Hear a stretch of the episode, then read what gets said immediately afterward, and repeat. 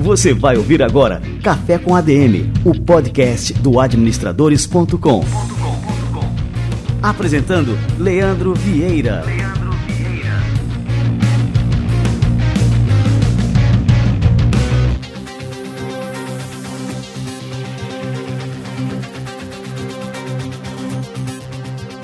Fala galera, está no ar mais um Café com a DM, a sua dose de cafeína nos negócios. Estamos começando o nosso episódio de número 209. E no episódio de hoje a gente vai entrevistar uma lenda da indústria do entretenimento brasileiro. Ex-jurado do Ídolos, Luiz Calainho fala sobre a sua carreira, as transformações a que se submeteu e também o quadro atual da indústria criativa brasileira. Fica ligado que daqui a pouco o Luiz Calainho chega por aqui e tá imperdível esse bate-papo.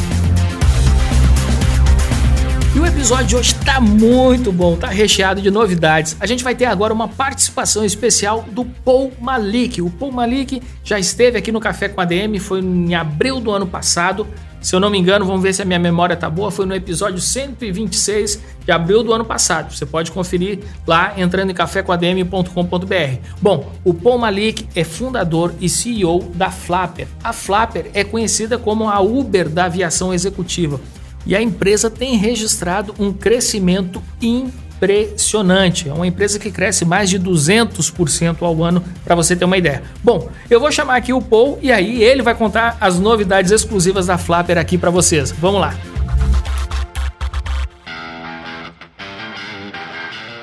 Grande Paul Malik, seja muito bem-vindo pela segunda vez aqui no nosso Café com a DM. Um grande prazer falar contigo novamente. Legal, Paul. Paul, me conta aí as novidades sobre a Flapper, tá? Essa semana vocês agitaram o mercado de startups aí com uma, uma novidade que você vai contar agora aqui em primeira mão para os ouvintes do Café com a DM. Conta aí pra gente. Ótimo, é com o maior prazer que anunciamos um, que a gente fechou uma campanha de crowdfunding de 2,5 milhões em apenas sete dias, batendo o recorde do Brasil um, nessa modalidade de financiamento coletivo. Obviamente, ainda vamos anunciar né, o round inteiro de nosso Series A, mas foi um evento muito, muito interessante. É, recebemos bastante feedback positivo, muitos novos investidores, então estou super feliz porque estamos também promovendo, além de aviação, financiamento coletivo, que acredito que tem muito potencial no Brasil. Bom, é, você pode contar um pouquinho de quem está participando é, dessa captação, alguns nomes aí conhecidos do mercado que você pode citar aqui para gente? Dentro de pool de investidores, nós temos muitos empresários participando, temos uma empresa de táxi aéreo, né, temos até você também como um dos investidores. Hum, eu não sei se eu posso divulgar ainda, porque pelas regras a gente tem que esperar até que esse investimento formaliza. É interessante mencionar que quando você fecha um round de crowdfunding, você tem uma reserva e você tem o pagamento. Por enquanto, nós fechamos 100% de reservas, os pagamentos podem ser feitos nos próximos sete dias.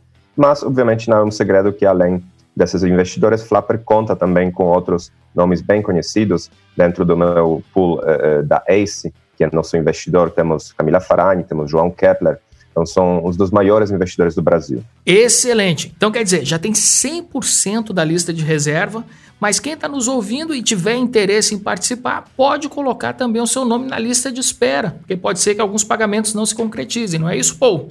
Exatamente. É, quando você lança uma campanha de crowdfunding e a meta seja atingida, abre o waiting list, porque uma parte dos investidores podem decidir que eles por alguma razão não podem investir ou não podem cometer o valor inteiro que eles eh, reservaram. Então, sabe, isso é bom, isso dá maior segurança, tanto para a startup como gera ainda algumas oportunidades para potenciais investidores. Bom, e quem tem o interesse de investir na Flapper, o que, que deve fazer então? Bom, hoje com o round fechado, eh, não temos mais espaço, a gente está super oversubscribed. Mas eu acho vale explicar em geral como que funciona esse tipo de campanha, porque é super simples. Basta você criar uma conta um, num site, no nosso caso, nós utilizamos Start Me Up, que é a empresa mais antiga de crowdfunding do Brasil. Depois você submete alguns documentos e você pode realizar um pagamento, uma reserva de cota, ou através de boleto ou através de cartão de crédito. Ainda você ganha milhas. É, então, uma modalidade muito interessante, sabe, se a gente compara crowdfunding no Brasil com, por exemplo, o Reino Unido, estamos falando sobre uma modalidade que está subutilizada pelo fator de 42. É, e agora, com novas regras da CVM, com maior segurança, com novos formatos de contrato, de, por exemplo, mútuo conversível, é, estamos falando sobre algo que vai crescer bastante. Então, você pode ter certeza que depois da Flapper vamos ter outras startups anunciando seus rounds de crowdfunding, ainda com essa taxa de juro muito baixa. Pô, e quem quiser conhecer mais sobre a Flapper, o que, que tem que fazer? Basta acessar flyflapper.com. Nós até já temos uma aba para investidores, onde em breve vamos começar a colocar alguns relatórios. Mas, ao fim, eu acho que o ponto aqui é conhecer uma empresa que está mudando o setor de aviação executiva no Brasil e talvez você vai conseguir achar algum voo. É, e, obviamente, baixe nosso aplicativo, porque lá tem muito mais ainda, tem empty legs, tem voos compartilhados, é, um conteúdo bem prazeroso para, inclusive, olhar e, e conferir todos esses aviões da América Latina. Muito bom, valeu demais, Paul. Grande abraço. Abraço a todos.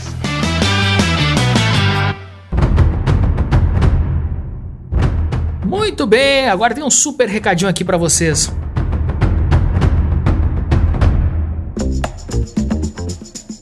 Nos últimos 12 anos, doenças relacionadas a problemas ergonômicos e a sobrecarga mental têm causado mais afastamentos de trabalhadores do que traumas físicos como fraturas.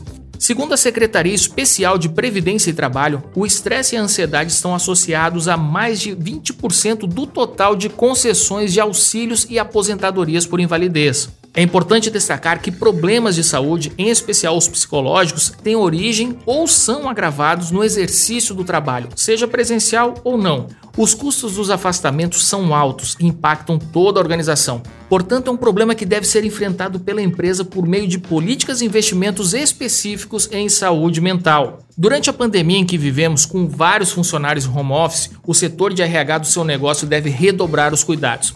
Afinal, como não há contato físico, torna-se mais difícil acompanhar o estado mental das pessoas, o que pode levar a desempenhos insatisfatórios e a deterioração da saúde mental dos colaboradores. Em parceria com a Ticket, empresa de soluções em benefícios para organizações e trabalhadores, o Café com a DM preparou três dicas para sua empresa se tornar uma referência no enfrentamento à saúde mental no trabalho. Fique ligado no podcast e vá anotando. Primeiro, deixe claro qual é o papel de cada trabalhador. É muito importante que a empresa seja transparente ao dizer o que se espera de cada funcionário e cobre resultados de acordo com o combinado. Acúmulos e desvios de funções podem aumentar a frustração e a carga de trabalho, dando ao funcionário a sensação de que todo esforço pela empresa é inútil. A segunda dica é: ofereça uma política de benefícios. Um bom conjunto de benefícios melhora o bem-estar dos profissionais e dá a tranquilidade necessária para que eles exerçam bem suas funções. Além disso, ajuda a reduzir o turnover, que se caracteriza pelos desligamentos sucessivos de funcionários para a entrada de novos, o que leva a custos maiores de treinamento e integração e até a perda de oportunidades. A terceira e última dica é: adote planos de carreiras. O sonho de todo funcionário comprometido com os resultados da empresa é crescer profissionalmente de acordo com seu desempenho e formação. Quando os colaboradores têm a certeza de que seus esforços serão recompensados com ascensão na carreira, eles ganham um senso de propósito e ficam muito mais satisfeitos do que aqueles que trabalham apenas por um contra-cheque no fim do mês. E aí, gostou? Que tal colocar em prática? As dicas são um oferecimento da Ticket, empresa de soluções em benefícios para trabalhadores e empresas. E para te apoiar no cuidado com a saúde da sua equipe, a Ticket traz o Ticket Saúde, uma plataforma completa de cuidados com a saúde que oferece consultas clínicas, atendimento psicológico, exames, tratamentos e procedimentos cirúrgicos em uma ampla rede de qualidade com preços exclusivos até 80% mais baixos que na rede particular. A Ticket é parceira de longa data do Café com a DM e tenho certeza que pode ser parceira da sua empresa também nesse momento tão complicado. Acesse o site ticket.com.br barra café com a DM, ticket.com.br barra café com e conheça as melhores soluções para a sua organização. Show de bola, show de bola. Tem mais um recado aqui para vocês e na sequência Luiz Calainho. Fica ligado.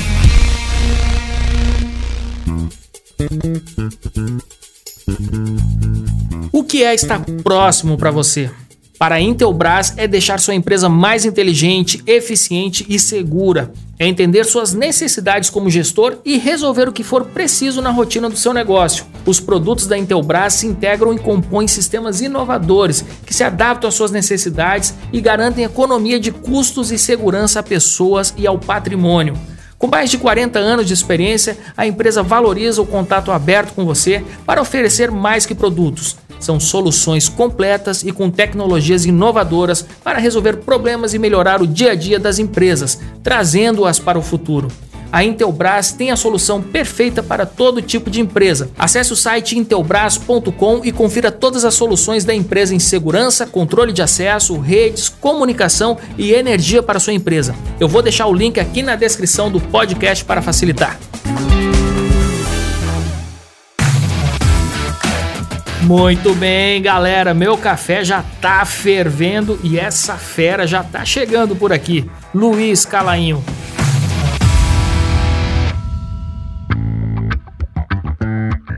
Luiz Calainho é publicitário empresário, fundador da L21 Corp, uma empresa que reúne diversos empreendimentos no setor cultural. Ele é mais conhecido como um dos jurados do programa Ídolos, que ficou no ar por sete temporadas até 2012. Calainho iniciou sua carreira na agência de publicidade Ogilvy, ficou algum tempo como diretor de marketing na Brahma, que é a atual Ambev, e depois migrou para a Sony Music Brasil, onde chegou ao cargo de vice-presidente e ele foi decisivo para o lançamento de bandas célebres como Skank, J Quest, Cidade Negra e Planet Hemp. Recentemente ele lançou o livro Reinventando a Si Mesmo, uma provocação autobiográfica, onde ele narra sua história e fala sobre o mercado de produção cultural. Luiz Calainho, cara, que honra te receber aqui no Café com a DM. Seja muito bem-vindo. A honra é toda minha, Leandro. Sempre um privilégio, enfim, imagina o Café com a DM, esse espaço, enfim, com esse grau, com esse nível de audiência. Um grande barato.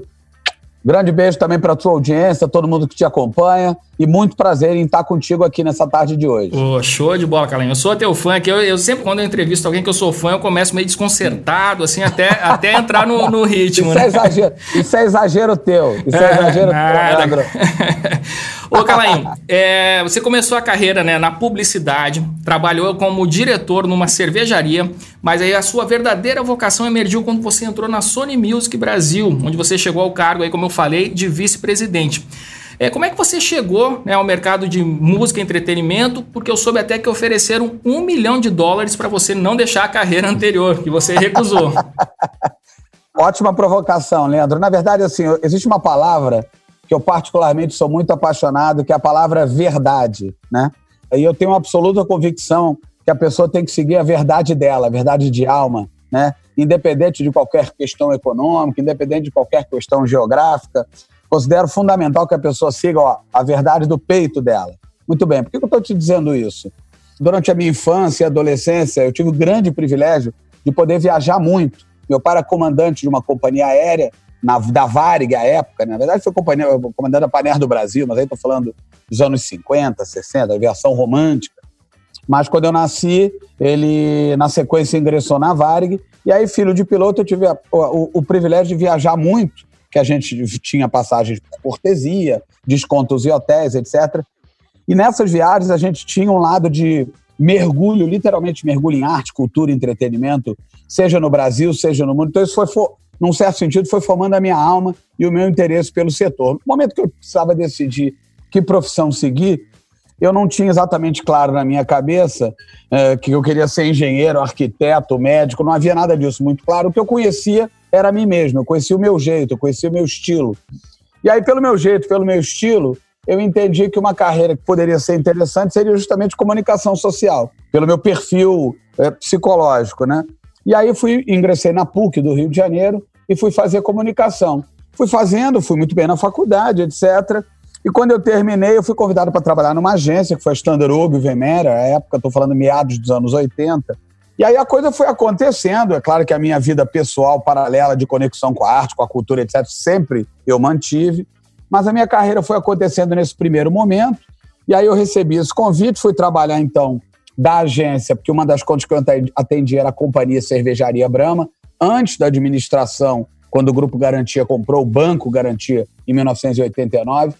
É, eu recebi um convite, porque era uma das empresas que eu atendia na agência, e aí eu fui assumir lá uma posição e eu gerenciava e cuidava de todos os refrigerantes da Brahma à época, né? Na posição que eu tinha.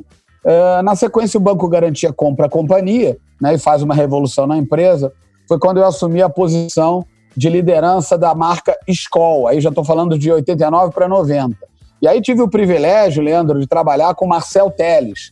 Até aproveito para recomendar aqui para todos, enfim, aqueles que assistem ao Café com a DM, que é o livro Sonho Grande, da Cris Correia. Né? Isso é fantástico, é, um livro que é obrigatório. Relata, é obrigatório. É um livro que relata a trajetória de três dos quatro mais importantes empresários brasileiros, quais sejam Jorge Paulo Lema, Marcel Teles e Beto Sicupira, né?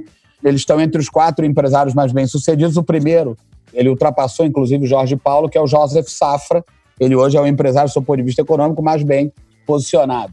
Mas na sequência veio os três, né? Que obviamente compõem a história do sonho grande. Muito bem. O Garantia compra a companhia. E aí eu tive então o privilégio de trabalhar durante quase quatro anos com Marcel Teles. É, e aí aquilo foi muito importante para a minha trajetória, Leandro, porque são empresários com uma cabeça, desde aquele tempo, falando de 30 anos atrás, sempre disruptiva, sempre buscando inovação, sempre olhando na frente, né? Então, num certo sentido, eu fui indo, eu fui sendo levado por esse caminho, mas, de novo, eu repito, a minha verdade sempre foi arte, cultura, entretenimento, e aquilo era latente na minha existência. E, em paralelo, eu tinha, obviamente, contato com tudo isso. No ano de 90, 1990, eu ganhei o prêmio de melhor executivo, já na administração do Banco Garantia, na Brama. Foi quando eu comprei, ganhei nove salários, se não me engano. Eles têm uma política de premiação, né? Muito importante, desde aquela época comprei meu primeiro carro, etc., meu primeiro apartamento.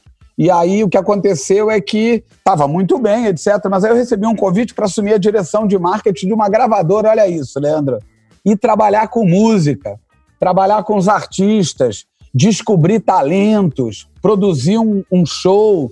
Imagina como aquilo não me tocou. Uh, e aí eu comecei a conversar com a gravadora, Sony Music, né? Conversando, conversando, até que eu tomei a decisão de ir. Aí eu fui conversar com o meu superior imediato na época, que chamava-se Alberto Cerqueira Lima, aliás, um amigo querido. Mando um grande beijo aí pro nosso Cerqueira, grande Cerqueira. É, mas fui conversar também com o Marcel Teles. Não, você não pode sair da companhia, não. Você tem um perfil de executivo que tem absolutamente tudo a ver com o modelo garantia de pensamento, de inovação. Não havia, ou se havia, não era usada a palavra disruptivo, né? Mas você é um cara que tem esse perfil que tem todo sentido para nós. Não, não vai sair, não. Você vai almoçar lá na sede do banco, que era na Almirante Barroso, aqui no Rio de Janeiro. Você vai almoçar lá com o corpo diretor do banco, porque a gente quer conversar contigo. Fui eu lá, Leandro, conversar, almoçar com o banco. Foi nesse almoço. Eu, na época, tinha 23 anos, que eles me disseram: Calainho, você não pode sair, imagina, essa companhia vai ser a maior cervejaria do mundo. E outra coisa, com o teu perfil, já no ano que vem, com a movimentação que a gente vai fazer, você pode ganhar um milhão de dólares já no ano que vem. Então você não vai sair. Conclusão, Leandro, para encurtar, eu desisti de ir para a Sony. Eu conto essa história no livro, inclusive. Eu desisti de ir para a Sony. Aí eu virei pro. Era vice-presidente da companhia, chama-se Roberto Augusto, outro amigo querido. Virei-me pro Roberto e falei: Roberto, ó, puta, me desculpa, mas. É, e aí eu fui contra a minha verdade, tá, Leandro? Atenção. É, um milhão de dólares na mesa, etc. É uma proposta tentadora, e aí desisti. Passou um mês, eu literalmente não consegui dormir e com todo um milhão de dólares na mesa, eu desisti de permanecer na Brama. Aí voltei, vou contar rapidamente aqui essa história, voltei lá para o vice-presidente da companhia, da Sony Music, e olha, mandei uma mensagem né, para ele, é, não havia. Olha que loucura, hein? Nessa época não havia e-mail, atenção, hein? 1990, 91, não havia mensagem não de texto. Não tinha nem celular. Não né? havia nada disso. Eu mandei uhum. um recado por uma gerente dele, chama-se Lúcia Helena, outra amiga querida. Ah, agora quer voltar, mas não tinha desistido, etc. E conclusão, para terminar essa história. Aí ele me falou: não, vamos nos encontrar, vai haver um show do Júlio Iglesias no Maracanãzinho. E aí você vai lá, a gente conversa. Cheguei, sentei, show do Julio Iglesias, outro amigo querido. É, tivemos, temos grandes histórias juntos, eu e Rúlio. É, sentei, terminou o show, eu ali na expectativa, será que o Roberto Augusto vai topar ou não que eu volte na, da minha decisão e me aceite novamente para assumir marketing da companhia. Falei, agora vamos lá com o camarim que eu quero te apresentar o Julio Iglesias, né? Julio Iglesias, que está entre os cinco maiores vendedores de discos da história da indústria fonográfica. Nossa, tá? não sabia é um que era monstro. tudo isso. Uhum. É porque muita gente não sabe. E até então não havia me falado que tinha topado ou não a minha volta. É quando ele vai me apresentar para o Julio Iglesias, ó, esse aqui é o novo marketing da companhia, vou te apresentar aqui, Julio Iglesias. E aí o Julio vira para mim, é, me chamou de Luiz, né? Luiz, seja muito, muito bem-vindo à indústria da música, a gravadora mais importante do planeta. Eu falo isso até me arrepio. E foi assim que eu entrei na indústria da música e jamais saí. Tem um, um negócio que eu só quero comentar aqui para finalizar, Leandro, que é o seguinte: se eu tivesse permanecido na Brahma, hoje Ambev ou AB Embev, na minha época, inclusive, é, é meu contemporâneo, estava o Carlos Brito, que hoje é uma das figuras mais importantes da companhia. Se eu tivesse permanecido na hoje a Bembev, nem Ambev na minha época é, era só com Brahma, eu certamente seria um milionário, não tenha dúvida. Eu seria um milionário, é, a dúvida que eu tenho disso é nenhuma, comparável ao que é o Brito, uma figura de para lá de 250 milhões de dólares. Eu não estou nem perto disso, mas eu posso te garantir, Leandro, eu sou muito mais feliz do que se tivesse ficado na companhia, porque eu segui o quê? Para concluir, a minha verdade.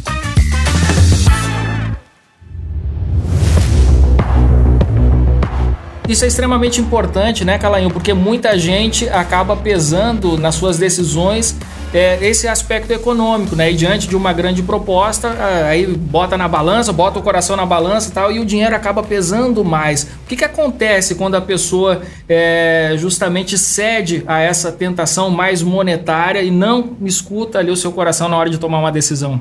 Acontece que ela sai da verdade dela. E o grande barato, né, para a história de um ser humano é que ele seja feliz. E se você não está na sua própria verdade, não há possibilidade de você ser feliz. Então não haverá dinheiro no planeta, por maior que ele seja, né, que te deixe feliz. Porque no fundo a felicidade não está no mundo externo, a felicidade está dentro do teu peito.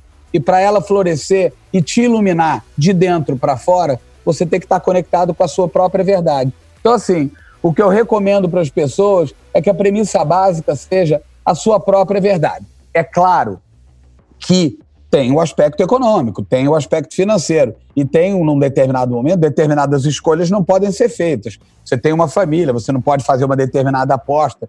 Então é evidente que isso não é uma porra louquice desvairada. As coisas têm que ter um certo sentido e um certo planejamento. Mas se você pode, se você pode abrir mão é, de uma ponta para ir em busca da tua verdade, eu recomendo total. E aí, na história da, ali da Sony Music, na tua história lá dentro, você passou quase uma década, né, praticamente. E depois disso você abriu a L21, que hoje é um conglomerado de empreendimentos né, no mercado cultural. Como eu falei, tem casas de show, é, exposições de arte, negócios de mídia e conteúdo, né? E apesar de ter sido uma mudança, você aí assumiu aí um papel de um empreendedor, né? Que lógico, lógico você tem um perfil empreendedor que já devia tocar aí todos os outros negócios, lógico, né? Mas aí de abrir o próprio CNPJ, né? Apesar de ter tido essa mudança, você acabou continuando no mesmo mercado, né? Já tinha contatos, já tinha uma reputação gigantesca. É, você considera que esse período, né, que você mudou lá, da, saiu da Sony Music e colocou seu próprio negócio, foi um período de transformação na sua carreira ou foi uma continuidade? Não, não certo sentido transformação. Quer dizer, no momento em que eu decido sair da Sony, né, eu era vice-presidente à época, a decisão conceitual acontece em 1998. Eu só venho a sair da companhia em 2000, mas filosoficamente, no final de 98, eu tomei a decisão filosófica de que aquele negócio gravadora já estava pequeno para mim, sobretudo porque naquele momento as gravadoras não entenderam que havia uma modificação dramática em curso do modelo da indústria os modelos digitais chegando e a indústria ancorada e travada no formato CD, né? E não se ligando que, no fundo, uma gravadora não vendia CDs. O CD era o formato tecnológico disponível à época para que eu pudesse fazer com que o CD da Daniela Mercury chegasse na casa do Leandro. Mas eu não vendia CD, eu vendia música.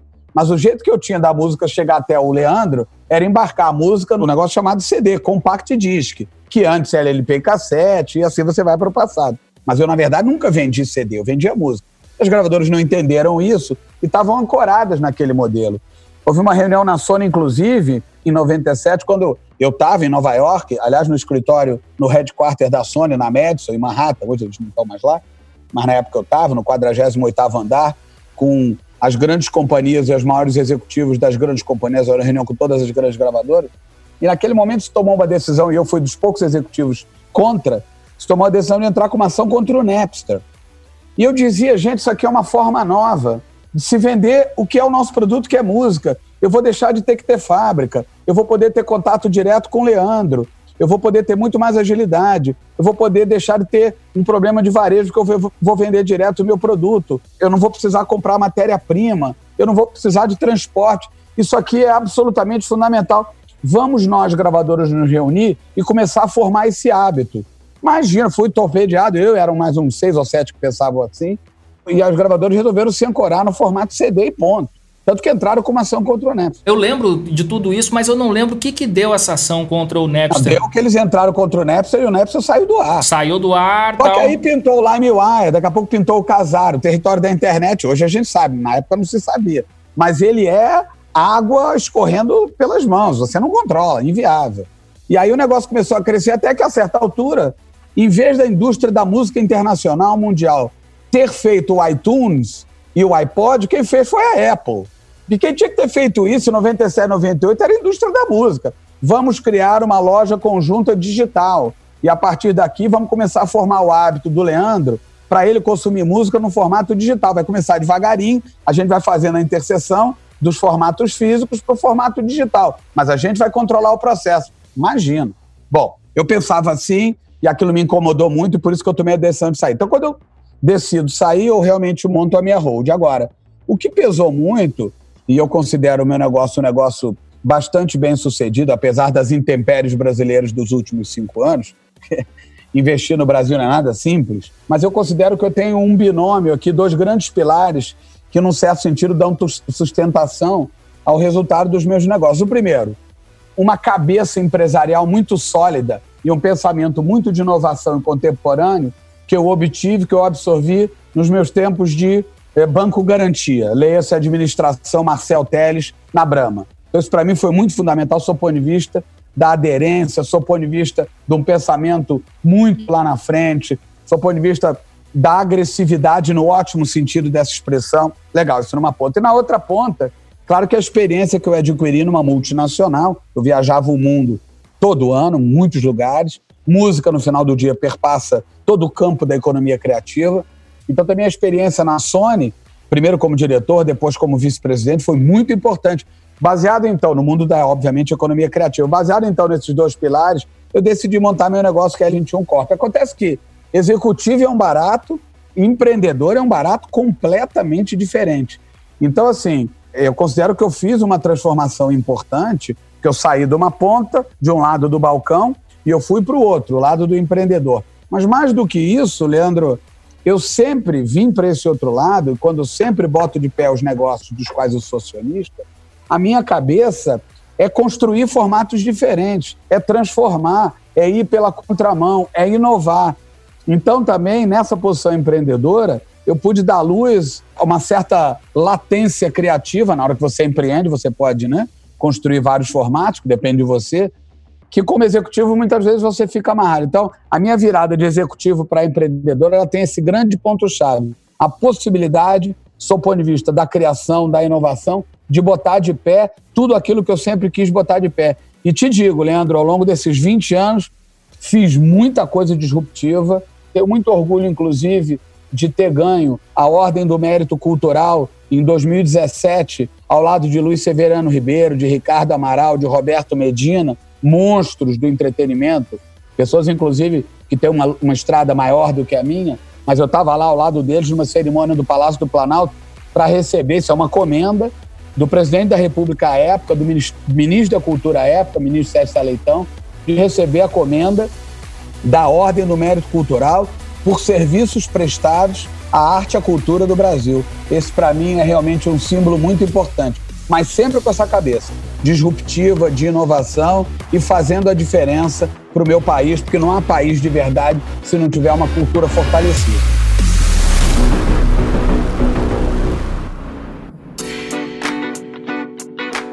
Esse teu perfil, né, empreendedor, ele une muito da arte com o empreendedorismo.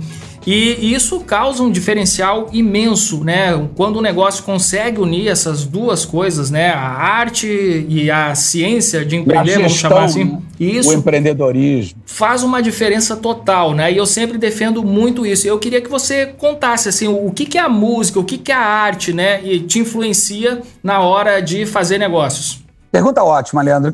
Primeiro é importante ter perspectiva o seguinte, porque muitas vezes as pessoas têm uma visão completamente equivocada e obtusa até de quem trabalha com arte, cultura, com entretenimento, etc., achando que é um grande, ah, que legal, é festa, é show, é backstage, é champanhe. Até tem esse lado, né? Mas há um lado de planejamento gigante, né, Leandro? No campo da economia criativa, no campo da produção, há um binômio que, para dar certo, tem que funcionar de uma maneira muito azeitada, muito sinérgica, muito estruturada, que é justamente a conexão da arte com a gestão. Afinal de contas, você pega países de primeiro mundo, alguém acha aqui que a Broadway é um grande oba-oba? Imagina, aquilo é um mega business, aquilo é um mega negócio. Porém, é arte pura. Você vai a Londres, né, as grandes galerias, State Modern, etc., ou os grandes centros de cultura, como o Barbican Center, etc., aquilo ali é gestão profunda, mas ao mesmo tempo é um mega business, né? E no Brasil, a verdade é essa, é, há muito esse pensamento de que é um, né, um, uma, grande festa, e não é. Então, primeira coisa para se trabalhar, e eu sempre digo isso, é, com arte, com cultura etc., é entender que tem que ter gestão, tem que ter planejamento. Agora, ao mesmo tempo, você tem que ter a cabeça artística. Ao mesmo tempo que você, você tem que ser terra, você tem que ser ar.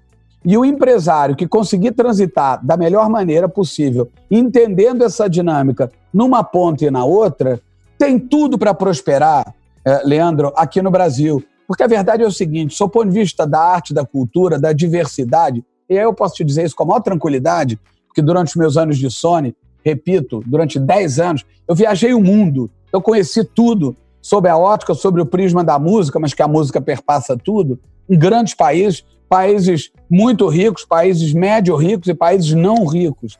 Não há no mundo um país com a diversidade artística, com a diversidade cultural, com volume de gêneros de música como o Brasil. Não há. Né?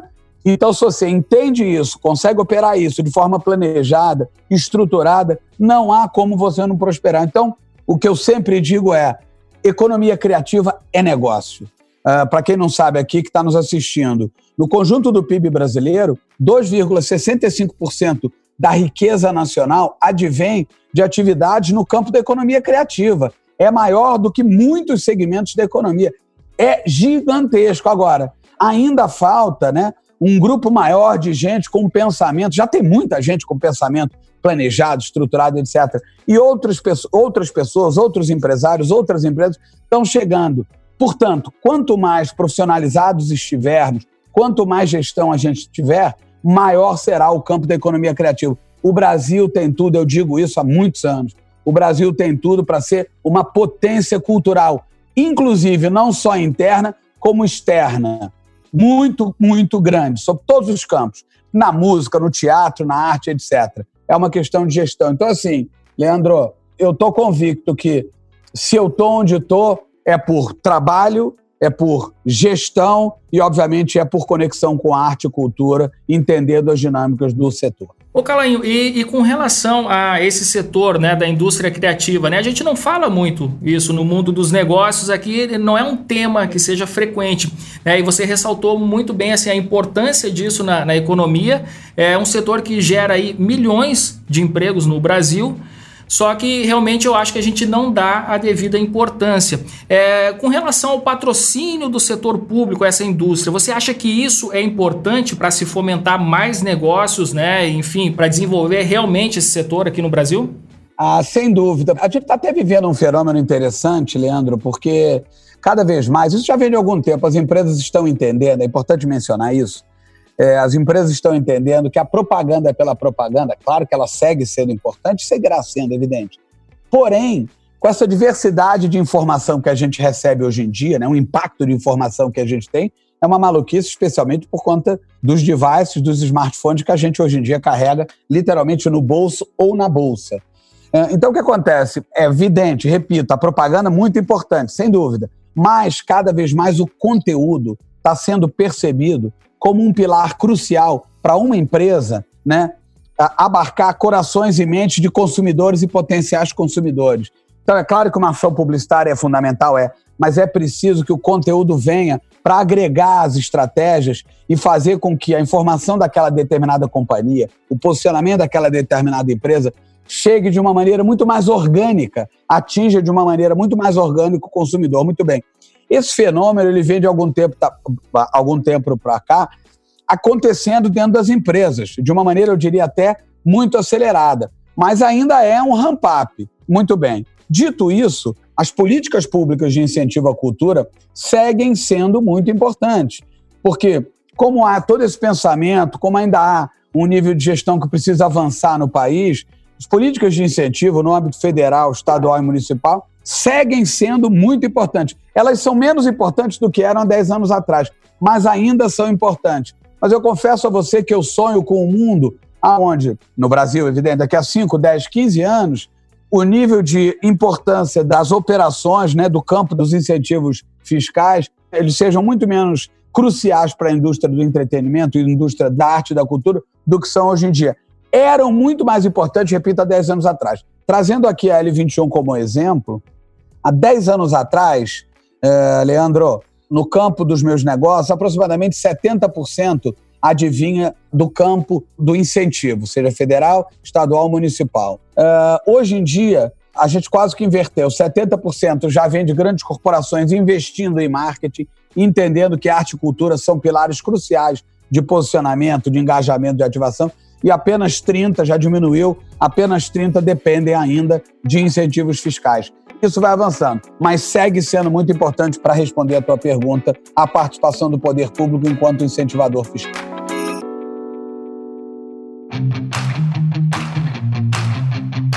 Sobre o programa Ídolos, eu queria falar um pouquinho sobre essa experiência, né? Você se tornou extremamente conhecido, né, no, do público em geral. E... Não, nem tanto, nem tanto. Olha, eu, eu assistia direto ali. O que, que você aprendeu aí durante essa experiência lá? Ah, eu adorei fazer, né? Eu adorei. Imagina, Paulinha, Paulinha Lima é uma irmã querida. O Marco eu tenho menos contato, mas também é outra, outra grande figura.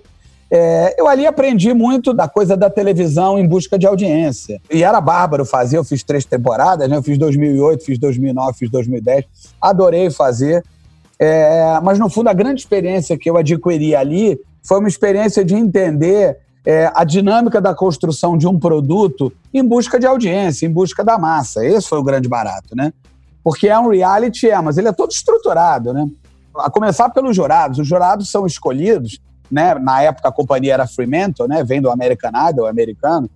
É, os jurados são escolhidos é, em cima de três clusters, né? Eles têm que ter três características para compor ali três personagens. Mas não é que é uma mentira, tanto que a produção do programa vai buscar pessoas que se adequem de verdade ao àquele perfil, né? papel, uhum. ao perfil, né? Tanto que a Paulinha Lima era super boazinha, o Marco Camargo era o vilão da história, e eu era uma coisa mais descontraída, intermediária, etc. Que é mais ou menos o perfil dos três. Isso não é uma mentira, mas é estruturado para ter um perfil para cada. E aí, com relação aos candidatos, da mesma maneira. Se fosse um negócio efetivamente como eram, por exemplo, os festivais da Record nos anos 60, para descobrir talentos de verdade, né, para pintar um Chico, para pintar um Caetano, na hora que os candidatos chegavam até nós, era só gente fera. E, obviamente, você sabe que você assistiu o programa, que você tinha três grupos de candidatos que batiam na gente. Eu não sei se você sabe disso. Mas o candidato, quando chegava na gente, ele chegava é, já tendo passado por quatro triagens. Quatro triagens. Nós éramos a quinta triagem quando chegava nos jurados. E essas quatro triagens buscavam três clusters também. Os muito talentosos, os intermediários, que era para dar briga, divergência entre os jurados, e os bizarros, que era para dar bagunça e a turma cair na gargalhada. Faz parte, tudo... né? Tem que ter, não, tem é, que ter a bagunça. Por que, por que eu estou contando isso tudo? Porque aquilo era estruturado para dar audiência. E é brilhante, não, tô, não há nenhuma crítica no que eu estou dizendo aqui. Eu costumo dizer que as coisas são tão legais quanto o propósito que elas pretendem atingir. Né? Ah, o Fusca é um péssimo veículo. Não, cuidado, depende. Para aquilo que o Fusca pretende ser, ele é brilhante. Né? Agora, é evidente que ele não é uma Mercedes, mas a Mercedes tem um outro propósito, e assim vai. Então, foi uma experiência muito rica nesse aspecto. Eu fui muito feliz, adorei fazer, mas te confesso que o meu barato é mais o backstage. Quando eu comecei a chegar é, no shopping center, e aí alguém me procurar para fazer uma foto, e eu me considero uma pessoa educada, eu ia, numa boa, abria sorriso, até porque se você entra num lugar, você tem que fazer esse papel, né? Então, se você entra num lugar do palco, eu acho um absurdo um artista tratar mal um fã. Não dá. Mas esse não é exatamente o meu barato, ficar ali, um monte de fotografia. Eu comecei a não conseguir andar em shopping, eu falei, puta, mó barato, adorei fazer, mas vou me recolher, eu acho que eu prefiro ficar no backstage. Então, adorei fazer, é incrível, porque até hoje me reconhece, aí eu acho que é um fenômeno meio YouTube, porque, né, as coisas se perpetuam na internet e você nunca mais sai dela, é evidente. É, então, incrivelmente, dez anos depois eu ainda sou reconhecido e atendo as pessoas com o maior carinho, com o maior orgulho. Mas não é muito a minha onda estar tá no palco, não. Meu negócio é produzir. É, agora, só por curiosidade, assim, desses artistas que passaram lá pelo programa, né? Algum teve, assim, um grande destaque depois do programa? Ah, a gente tem vários. Tem o Chai Suede, por exemplo, chegou a trabalhar comigo num espetáculo que eu montei da aventura. É, você tem, acho que três ou quatro artistas ali despontaram, conseguiram espaços, etc. Mas, de novo, o que é importante, Leandro? Aquilo não é feito para descobrir talento, aquilo é feito para dar audiência. Então, é importante ter isso na cabeça. Um reality de música é feito para dar audiência, não é feito para descobrir talento. Então, você tem. Aparecem pessoas, tem gente muito boa mas o propósito é outro. É, eu queria aproveitar mais um pouco ainda dessa tua experiência assim no ramo da música, né, para falar um pouquinho sobre essas plataformas, né, que acabaram é, tomando conta da pirataria, né? Eles controlaram a pirataria, acho que completamente. Eu não, não escuto mais falar de alguém que baixe música na internet, né? Eu acho que não, que não existe mais essa necessidade, né? Assim como não se compra mais música, né? Pois é, a gente assina esses serviços, né? Então hoje a gente tem Spotify, tem o Deezer, tem a Apple Music ali do, do iTunes, tem o, o YouTube do, Music, que aliás é o, é muito bom. Exato, também, né? Assim, tem, tem vários hoje em dia, né? Mas só que ainda não existe assim uma clareza muito grande com relação a, ao modelo, se ele é né, é realmente lucrativo. Eu soube aqui que o Spotify teve o primeiro lucro da história no primeiro trimestre aqui desse ano, né? Foi isso? Em abril desse ano, né, quando fechou o trimestre, foi o primeiro lucro do, do Spotify. Então, assim, você acha que esse modelo do, do streaming, assim, ele vai se consolidar realmente no, nos próximos anos e é algo sustentável né, para a indústria e para os artistas? Sem nenhuma dúvida, Leandro. Assim, bom, primeiro há uma, uma construção já há alguns anos de um determinado hábito da espécie humana contemporânea que é o não desejo da posse. Isso vale para muitas coisas. E vale para música também. E, bom, eu tenho mais de 3 mil CDs e mais de 3 mil LPs guardados numa casa que eu tenho na Serra. Porque eu sou apegado, porque eu vivi esse mundo, etc. Mas se você parar para pensar, esse sentido de posse não tem mais nenhum sentido, né? Imagina, quando eu era adolescente, eu levava um equipamento de som dele, eu tinha lá um monte de CDs. Adolescente não, porque na época era cassete. Quando eu era uh, adolescente, era cassete eu ia surfar em Búzios, e aí eu gravava as fitas cassete. Aí o meu, o meu limite de ouvir música estava confinado a cinco, seis fitas cassete.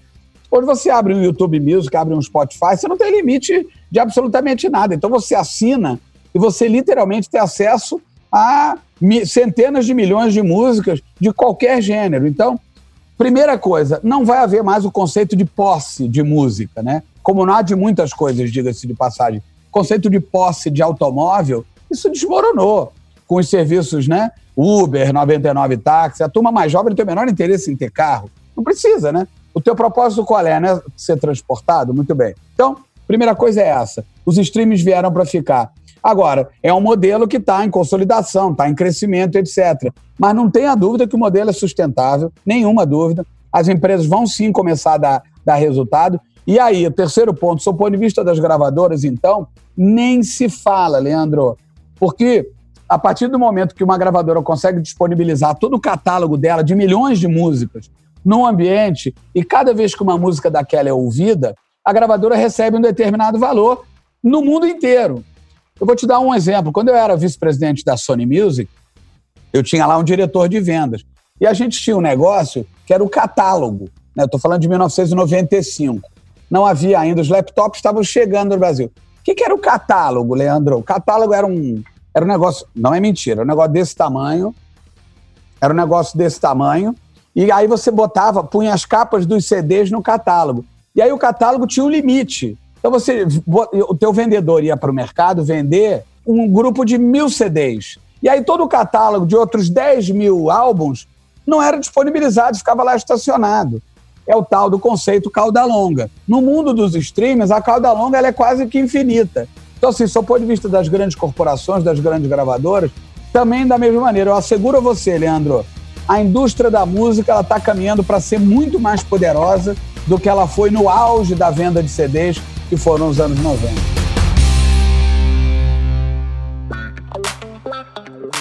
Ô, Calainho, pra gente é, terminar esse nosso bate-papo aqui que tá fenomenal, você falou, né, sobre a sua história, falou um pouquinho sobre o presente e quais são aí os planos para o futuro aí, a gente passando essa pandemia, é o que, que vem pela frente aí para... É claro que a gente tem que deixar aqui, é importante fazer esse comentário, a gente tem que deixar aqui posto que, por óbvio, ninguém desejava que essa pandemia tivesse acontecido, a gente tem que aí é, dar todos os votos para que as famílias que perderam seus entes queridos consigam, dentro do possível, né, é, passar por isso. Né? Milhares e milhares de óbitos, não no Brasil, mas no mundo, enfim, Brasil, mundo, etc. Então, isso posto, essa ressalva feita, eu tenho uma visão otimista no campo do entretenimento, da arte e da cultura. Leandro, primeiro porque com o confinamento social, com o isolamento social, houve um aumento tsunâmico, né? Eu diria gigantesco do mercado consumidor de arte e cultura. Porque na hora que o indivíduo está preso em casa, não pode ir para a praia, não pode ir para o bar, não pode ir para a praça, não pode ir para o shopping. Ele precisou buscar formas né, de se entreter. E aí a arte, a cultura, a música, etc., se pôs como grande lugar, como grande espaço, como grande local aonde o indivíduo podia buscar uma saída para aquele confinamento. Então, houve um aumento imenso do mercado consumidor da economia criativa. Esse é um primeiro ponto. O segundo ponto é que o fenômeno das lives ele amplificou as possibilidades de audiência. Eu estou aqui no meu Teatro Prudential, tenho um limite de 359 lugares.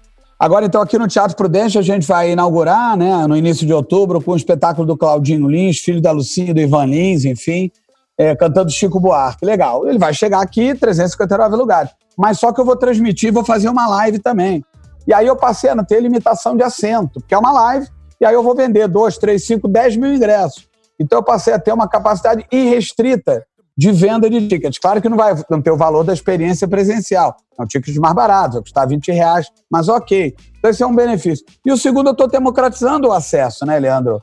O indivíduo que está lá em Manaus, está lá em Porto Alegre, está na Paraíba, não importa, ele vai poder também, real time, assistir a estreia do Claudinho Lins aqui, fazendo Chico Buarque. Então, segundo grande benefício é esse, ou seja, eu amplifiquei o espectro da minha possibilidade de venda de bilhetes. E o terceiro, tão importante quanto esses dois, é que se eu aumentei a audiência e se eu amplifiquei a possibilidade de impacto, as empresas né, estão mais interessadas no setor, porque elas querem visibilidade, porque elas querem conexão. Então a minha visão é otimista. Primeira coisa que eu queria te dizer, estamos concluindo aqui a nossa conversa, Leandro, é que eu tenho uma visão otimista e eu entendo que a economia criativa por conta desses três pilares, ela sai com possibilidades maiores do que ela entrou dentro dessa pandemia. Muito bem, dito isso, muitos projetos é, para frente, né? É claro que eu vou reabrir o meu Teatro Prudência, eu vou reabrir o meu Teatro Riachuelo, os dois Blue Notes, o Jazz Club de São Paulo e do Rio, a gente reabre também. Mas aí vários projetos de musicais novos. A ideia é abrir um Blue Note em Brasília, provavelmente em 2022, um outro Jazz Club. A ideia é abrir dois novos teatros em São Paulo, nesse caso a Aventura. A ideia é botar, voltar a botar de pé grandes festivais de música, né? conectar ainda mais tecnologia a todo o campo dos meus negócios. Então, assim, a minha visão é otimista e eu estou acelerado para, a partir de 2021, na verdade, a partir de agora, final de 2020, quando eu começo a retomar os meus negócios, para botar carvão na, ca na caldeira, porque essa locomotiva vai acelerar ainda mais, Leandro. Cara, que fantástico. E a gente está precisando disso aí, Calainho. Calainho, queria te agradecer muito aqui a presença no nosso Café com a DM. Bate-papo aqui foi fantástico. Cara, gostei demais, viu? Maravilha, muito obrigado a você, Leandro. Café com a DM, enfim, uma marca reconhecida, é um canal reconhecido pela excelência, pela qualidade daquilo, enfim, que traz para os teus, obviamente, assinantes, a todos aqueles que te veem, te ouvem, enfim.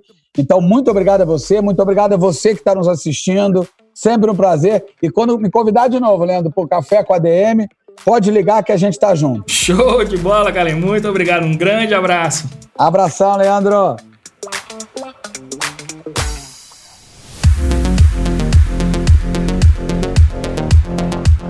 Que maravilha! Cara, essa entrevista é daquelas que a gente tem que emoldurar e colocar no nosso hall das melhores entrevistas do Café com a DM. Luiz Calainho, o cara é um monstro. Meu, ele faz parte da história da nossa arte, da nossa música, do nosso entretenimento. Eu fiquei besta quando ele contou na maior naturalidade que participou daquele momento histórico de quando as gravadoras decidiram processar o Napster. E olha que ele ainda estava do lado correto da história.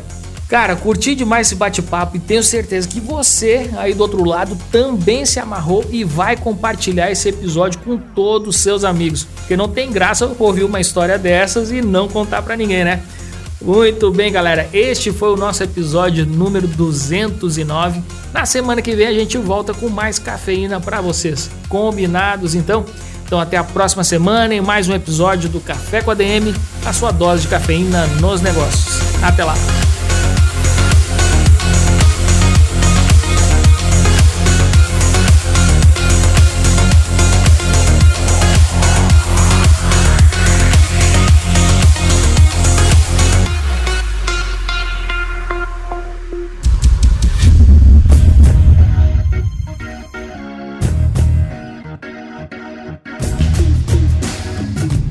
Você ouviu Café com ADM, o podcast do administradores.com.